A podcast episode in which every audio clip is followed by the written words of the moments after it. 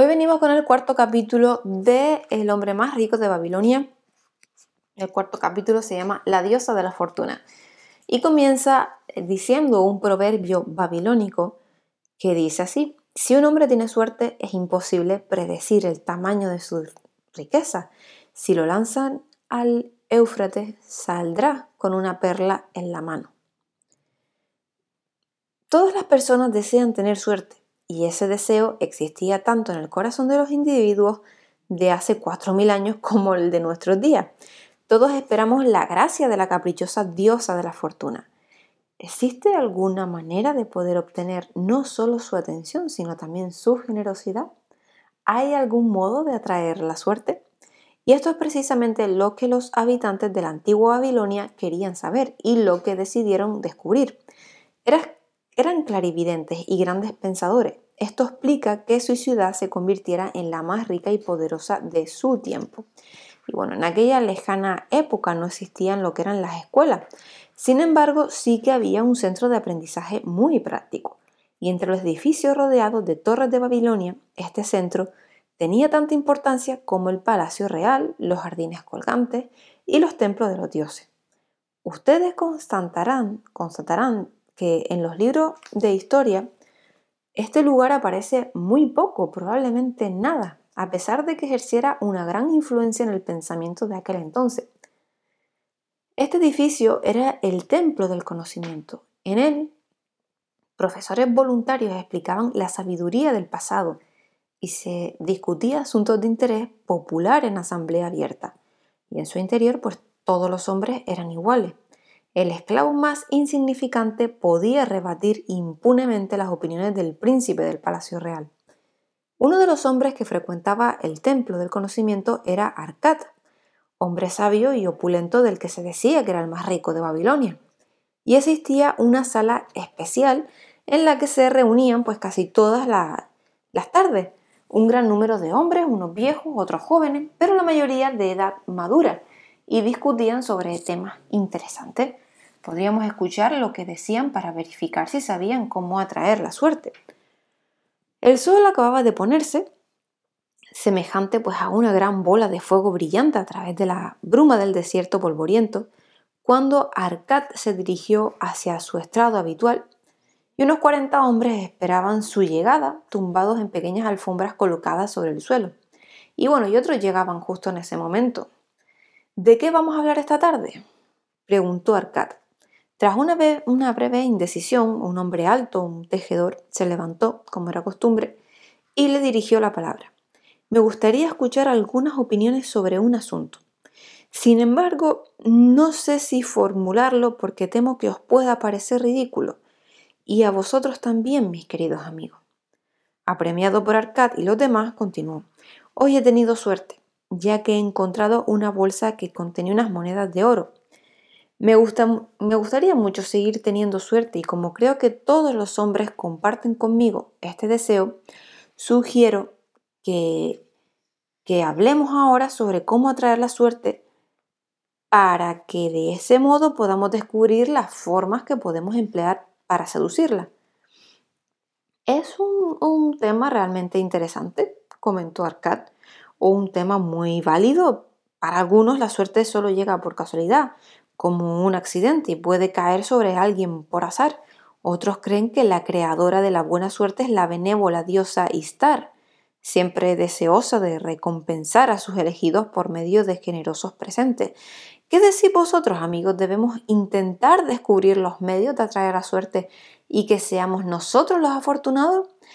Sí, sí, sí, y todas las veces que sea necesario, dijeron los oyentes impacientes cada vez que eran más numerosos, ¿no? Para empezar, prosiguió Arcad, escuchemos a todos los que se encuentran aquí que hayan tenido experiencias parecidas a la del tejedor, que hayan encontrado o recibido, sin esfuerzo por su parte, valiosos tesoros o joyas. Durante un momento de silencio, todos se miraron esperando que alguien respondiera, pero no, nadie lo hizo. ¿Qué? Nadie, dijo Arcad. Entonces debe de ser realmente raro tener esa suerte. ¿Quién quiere hacer una sugerencia sobre cómo continuar con nuestra investigación? Yo, contestó un hombre joven y bien vestido mientras se levantaba. Cuando un hombre habla de suerte, no es normal que piense en las salas de juego. No es precisamente en esos lugares donde encontramos a hombres que pretenden los favores de la diosa y, esperan que los bendiga para recibir grandes sumas de dinero. No pares, no pares, gritó alguien al ver que el joven volvía a sentarse. Sigue con tu historia. Dinos si la diosa te ha ayudado en las salas de juego. ¿Ha hecho que los, dados aparezca el rojo para que llenes tu bolsa o ha permitido que salga la cara azul para que el croupier recoja tus monedas que tanto te ha costado ganar?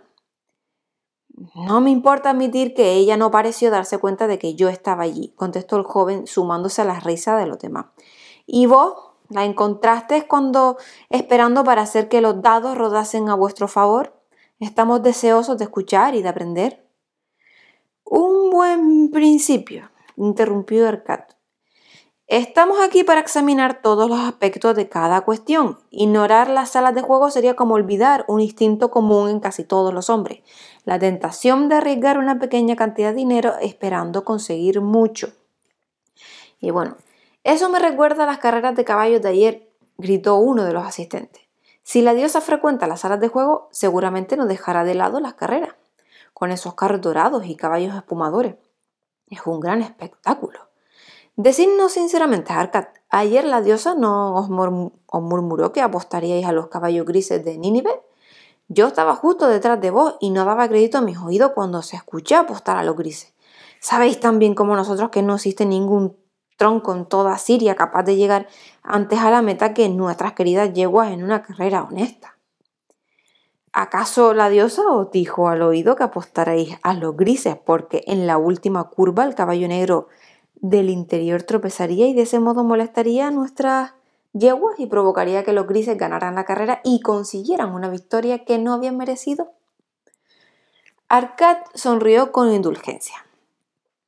¿Por qué pensamos que la diosa de la fortuna se interesaría por la apuesta de cualquiera en una carrera de caballo. Yo la veo como una diosa de amor y de dignidad a la que le gusta ayudar a los necesitados y recompensar a los que lo merecen. No la busco en las salas de juego ni en las carreras donde se pierde más oro del que se gana, sino en otros lugares donde las acciones de los hombres son más valerosas y merecen recibir una recompensa. Al cultivador al honrado comerciante, a los hombres de cualquier ocupación se les presenta ocasiones para sacar provecho tras el esfuerzo y las transacciones realizadas. Quizás el hombre no siempre reciba una recompensa, porque su juicio no sea el más adecuado o porque el tiempo y el viento a veces pues, hacen fracasar los esfuerzos. Pero si es persistente, normalmente puede esperar realizar un beneficio, pues tendrá mayores posibilidades de que el beneficio vaya hacia él. Pero si un hombre arriesga en el juego, continúa Arcad, ocurre exactamente al revés, porque las posibilidades de ganar siempre favorecen al propietario del lugar. El juego está hecho para que el propietario que explota el negocio consiga beneficio. Es su comercio y prevé realizar grandes beneficios de las monedas que apuestan los jugadores. Pocos jugadores son conscientes de que sus posibilidades son inciertas, mientras que los beneficios del propietario están más que garantizado. Examinemos, por ejemplo, las apuestas a los dados. Cuando se lanzan, siempre apostamos sobre la cara que quedará a la vista. Si es la roja, el jefe de mesa nos paga cuatro veces lo que hemos apostado, pero si aparece una de las otras cinco caras, perdemos nuestra apuesta. Por lo tanto, los cálculos demuestran que por cada dado lanzado tenemos cinco posibilidades de perder pero como el rojo paga 4 por 1, tenemos 4 posibilidades de ganar. En una noche el jefe de mesa puede esperar guardar una moneda de cada 5 apostadas. Se puede esperar ganar de otra forma que no sea ocasional cuando las posibilidades estén organizadas para que el jugador pierda la quinta parte de lo que juega. Pero a veces hay hombres que ganan grandes sumas, dijo de forma espontánea uno de los asistentes. Y es cierto, eso ocurre continúa Arcad, me di cuenta de ello y me pregunto si el dinero que se gana de este modo aporta beneficios permanentes a los que la fortuna les sonríe de esta manera. Conozco a muchos hombres de Babilonia que han triunfado en los negocios, pero soy incapaz de nombrar a uno solo que haya triunfado recorriendo, recurriendo a esa fuente. Vosotros que esta tarde estáis reunidos aquí conocéis a muchos ciudadanos ricos. Sería interesante saber cuántos han conseguido su fortuna en las salas de juego. ¿Qué os parece si cada uno dice lo que sabe? Se hizo un largo silencio. ¿Se incluyen a los dueños de las casas de juego? Aventuró, uno de los presentes. Bueno, si no puedes pensar en nadie más, respondió Arcad, si no se os ocurre ningún hombre, ¿por qué no habláis de vosotros mismos? ¿Hay alguno entre vosotros que gane regularmente las apuestas y dude en aconsejar esta fuente de beneficio? Y bueno, entre las risas soy yo que en la parte de atrás unos refunfuñaban, ¿no? Parece que nosotros no buscamos la suerte en estos lugares cuando la diosa las frecuenta, continuó.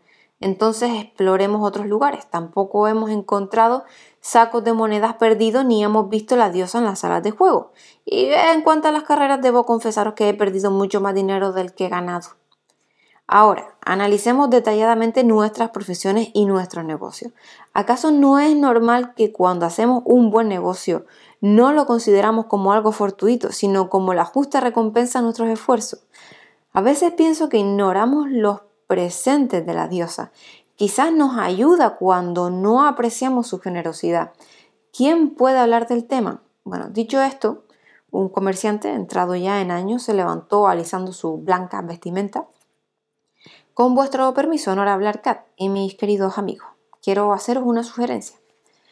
Si, como habéis dicho, nosotros atribuimos nuestros éxitos profesionales a nuestra habilidad, a nuestra propia aplicación, ¿por qué no considerar los éxitos que casi hemos tenido, pero que se nos han escapado como eventos que habrían sido muy provechosos? O sea, habrían sido raros ejemplos de fortuna si se hubieran realizado. O sea, no podemos considerarlos como recompensa justa porque no se han cumplido. Probablemente aquí hay hombres que pueden contar este tipo de experiencia.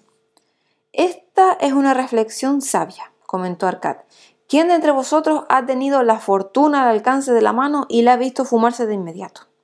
Se alzaron varias manos, y entre ellas la del comerciante. Arcad le hizo un ademán para que hablara. Ya que has sido tú el que ha sugerido esta discusión, nos gustaría escucharte a ti en, en primer lugar. Con gusto os contaré un hecho que he vivido y que servirá de ilustración para demostrar hasta qué punto la suerte puede acercarse a un hombre y cómo éste puede dejar que se le escape de las manos a pesar suyo. Hace varios años, cuando era joven, recién casado y empezaba a ganarme bien la vida, mi padre vino a verme y me indicó que tenía que hacer una inversión urgentemente. Y el hijo de uno de sus buenos amigos había descubierto una zona de tierra, de tierra árida no lejos de las murallas de nuestra ciudad y estaba situada sobre el canal donde el agua no llegaba. El hijo del amigo de mi padre ideó un plan para comprar esta tierra y construir en ella tres grandes ruedas que accionadas por unos bueyes consiguieran traer agua y dar vida al suelo infértil. Y una vez realizado esto, planificó dividir la tierra y vender las partes a los ciudadanos para hacer jardines. Y el hijo del amigo de mi padre no poseía suficiente oro para llevar a cabo tal empresa. Era un hombre joven que ganaba un buen sueldo, como yo. Su padre, como el mío, era un hombre que dirigía una gran familia y con pocos medios. Y por eso decidió que un grupo de hombres se interesaran por su empresa y el grupo debía estar formado por 12 personas con buena ganancia y que decidieran invertir la décima parte de sus beneficios en el negocio, para que así la tierra estuviera lista para su venta. Entonces todos compartirían de forma equitativa los beneficios según la inversión que hubieran realizado. Hijo mío, me dijo mi padre, ahora eres un hombre joven. Deseo profundamente que empieces a hacer adquisiciones que te permitan un cierto bienestar y el respeto de los demás. Deseo que pudieras sacar provecho de mis errores pasados. Eso me gustaría mucho, padre, contesté. Entonces te aconsejo lo siguiente. Haz lo que yo hubiera tenido que hacer a tu edad. Guarda la décima parte de tus beneficios para hacer inversiones. Con la décima parte de tu beneficio y lo que te proporcionarán podrás, antes de tener mi edad, acumular una gran suma. Padre, usted habla con sabiduría. Deseo fervientemente poseer riquezas, pero gasto mi ganancia en muchas cosas y no sé si hacer lo que me aconseja. Soy joven, me queda mucho tiempo. Yo pensaba lo mismo eh, a tu edad, pero ahora han pasado varios años y todavía no he empezado a acumular bienes. Vivimos en una época diferente, padre, no cometeré los mismos errores que usted. Se te presenta una oportunidad única, hijo mío. es una oportunidad que puede hacerte rico. Te lo suplico, no tardes. Ve a ver mañana al hijo de mi amigo y cierra con él el trato de invertir en ese negocio el 10% de lo que gana. Ve sin dilación antes de que pierdas esta oportunidad que hoy tienes a tu alcance y pronto desaparecerá. No espere. Y a pesar de la opinión de mi padre, dudé. Los mercaderes del este acababan de traer ropa de tal riqueza y belleza que mi mujer y yo habíamos decidido que compraríamos al menos una pieza para cada uno. Si hubiera aceptado invertir la décima parte de mis ganancias en esa empresa, hubiéramos tenido que privarnos de esa vestimenta y de otros placeres que deseábamos. No quise pronunciarme hasta que fuera demasiado tarde. Fue una mala idea. La empresa resultó más fructífera de lo que se hubiera podido predecir y bueno, esta es mi historia y muestra cómo permití que la fortuna se me escapara. En esta historia vemos que la suerte espera y llega al hombre que aprovecha la oportunidad. Comentó un hombre del desierto de Tesmorena. Siempre tiene que haber un primer momento en el que se adquieren bienes. Puede ser una moneda de oro o de plata que un hombre consigue de sus ganancias por su primera inversión. Yo mismo poseo varios rebaños. Empecé a adquirir animales cuando era un niño, cambiando un joven ternero por una moneda de plata.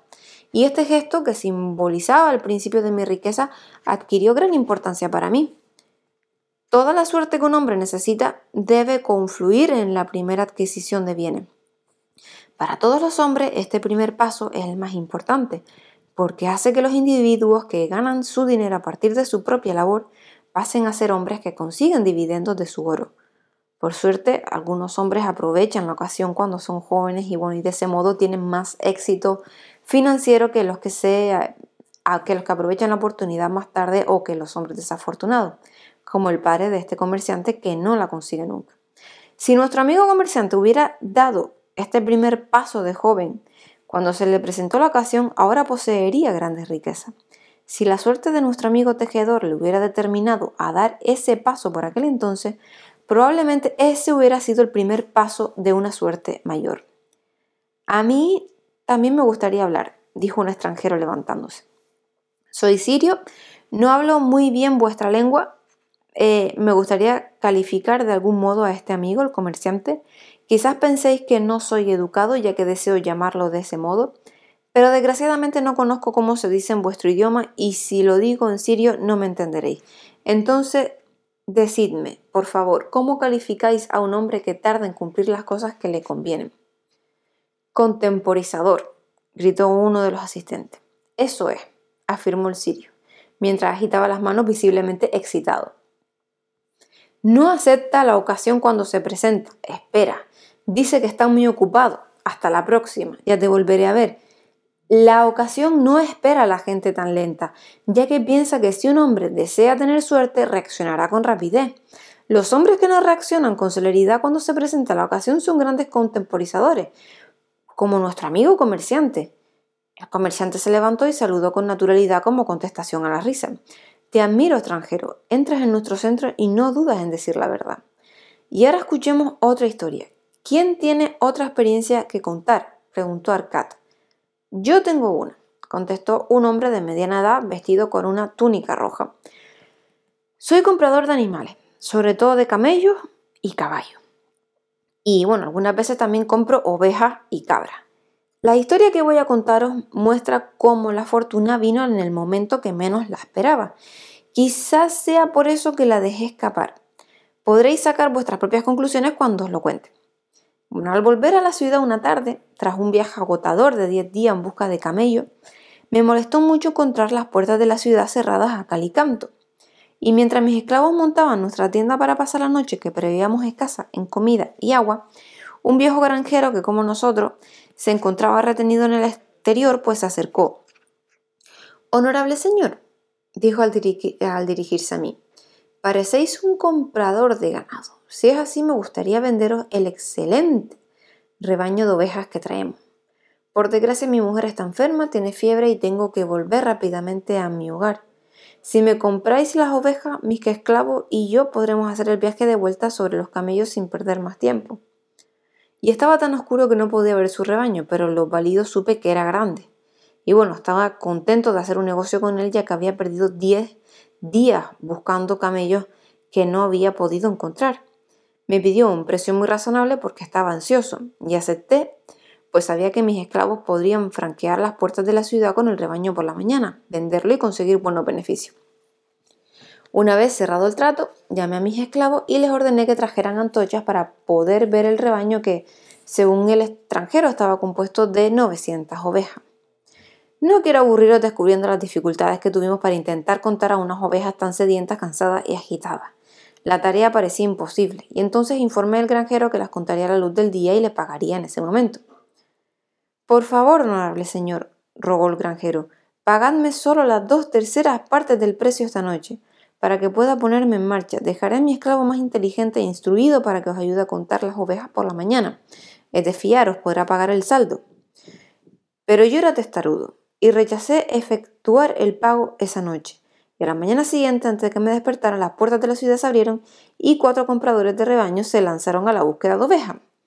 Estaban impacientes y aceptaron de buen grado pagar el elevado precio porque la ciudad estaba sitiada y escaseaba de comida el viejo granjero recibió casi el triple del precio que a mí me había ofrecido por su ganado. Era una rara oportunidad que dejé escapar. Bueno, esta es una historia extraordinaria, comentó Arcad. ¿Qué os sugiere? Que hay que pagar inmediatamente cuando estamos convencidos de que nuestro negocio es bueno sugirió un venerable fabricante de sillas de montar. Si el negocio es bueno tenéis que protegeros tanto de vuestra propia debilidad como de cualquier hombre. Nosotros mortales somos cambiantes y por desgracia solemos cambiar de idea con mayor facilidad cuando tenemos razón que cuando nos equivocamos, que es sin duda cuando más testarudos nos mostramos. Cuando tenemos razón tendemos a vacilar y a veces a dejar que la ocasión se escape. Mi primera idea siempre es la mejor. Sin embargo, siempre me cuesta forzarme a hacer deprisa y corriendo un negocio una vez que lo he decidido. Entonces, para protegerme de mi propia debilidad, doy un depósito al instante. Esto me impide que más tarde me arrepienta de haber dejado escapar buenas ocasiones. Gracias, me gustaría volver a hablar. El sirio estaba otra vez de pie. Estas historias se parecen. Todas las veces la suerte se va por la misma razón.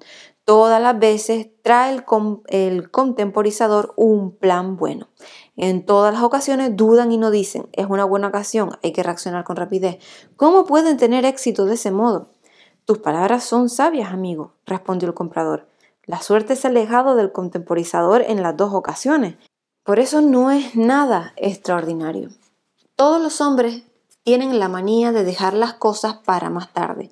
Deseamos riquezas, pero ¿cuántas veces cuando se presenta la ocasión esa manía de contemporizar nos incita a retrasar nuestra decisión? Al ceder a esa manía nos convertimos en nuestro peor enemigo. Cuando era más joven, no conocía esa palabra que tanto le gusta a nuestro amigo de Siria y al principio pensaba que se perdían negocios ventajosos por falta de juicio. Más tarde Creí que era una cuestión de cabezonería y bueno, y finalmente he reconocido de que se trata una costumbre de retrasar inútilmente la rápida decisión, una acción necesaria y decisiva. Realmente detesté esta costumbre cuando descubrí su verdadero carácter. Con la amargura de un asno salvaje atado a un carro, he cortado las ataduras de esta costumbre y he trabajado para tener éxito. Gracias, me gustaría hacer una pregunta al comerciante, dijo el sirio. Su vestimenta no es la de un pobre, habla como un hombre que tiene éxito de signo. ¿Sucumbís ante la manía de contemporizar?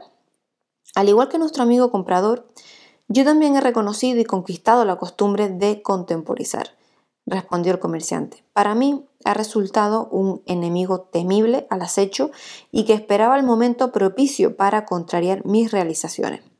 La historia que he narrado es tan solo uno de los abundantes ejemplos que podría contar para mostraros cómo he desaprovechado buenas ocasiones.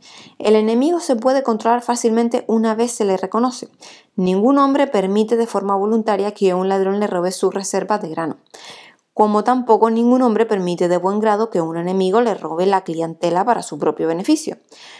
Cuando un día comprendí que la contemporización era mi peor enemigo, la vencí con determinación. De este modo, todos los hombres deben dominar su tendencia a contemporizar antes de poder pensar en compartir los ricos tesoros de Babilonia. ¿Qué opina usted, Arcad? Usted es el hombre más rico de Babilonia y muchos sostienen que también es el más afortunado. ¿Está de acuerdo conmigo de que ningún hombre puede conseguir un éxito completo mientras no haya liquidado por completo su manía de contemporizar? Eso es cierto, admitió Arcad. Durante mi larga vida he conocido a hombres que han recorrido las largas avenidas de la ciencia y de los conocimientos que llevan al éxito en la vida. A todos les he presentado buenas ocasiones, algunos las aprovecharon de inmediato y pudieron de este modo satisfacer sus más profundos deseos, pero muchos dudaron y se echaron atrás. Arcad se giró hacia el tejedor. Ya que has sido tú el que nos ha sugerido un debate sobre la suerte, dinos lo que opinas a ese respecto. Bueno, veo la suerte bajo un nuevo prisma. Creía que era algo deseable que podía llegar a cualquier hombre sin que éste realizara esfuerzo alguno. Ahora soy consciente de que no se trata de un acontecimiento que uno puede provocar. He aprendido, gracias a nuestra discusión, que para atraer la suerte es preciso aprovechar de inmediato las ocasiones que se presentan. Por eso en el futuro me esforzaré en sacar el máximo partido posible de las ocasiones que se me presenten. Has entendido muy bien las verdades a las que hemos llegado con nuestra discusión, respondió Arcad. La suerte toma a menudo eh, la forma de una oportunidad, pero pocas veces nos viene de otro modo. Nuestro amigo comerciante habría tenido mucha suerte si se hubiera aceptado la ocasión que la diosa le brindaba. Nuestro amigo comprador también habría podido aprovechar su suerte si hubiera completado la compra del rebaño y lo habría vendido consiguiendo un gran beneficio. Hemos seguido con esta discusión para descubrir los medios necesarios para que la suerte nos sonría. Creo que vamos bien encaminados. En las dos historias hemos visto cómo la suerte toma la forma de una oportunidad. De todo esto se desprende la verdad, verdad que por muchas historias parecidas que contáramos no cambiaría. La suerte puede sonreírnos si aprovecháis las ocasiones que se presentan. Los que están impacientes por aprovechar las ocasiones que se les presentan para sacarles el máximo provecho posible, atraen la atención de la buena diosa. Siempre se apresuran a ayudar a los que son de su grado. Le gustan sobre todo los hombres de acción. La acción te conducirá hacia el éxito que desea. A los hombres de acción les sonríe la diosa de la fortuna. Y esto ha sido el capítulo de hoy y mañana venimos con el capítulo número 5. Hasta luego y espero que les haya gustado.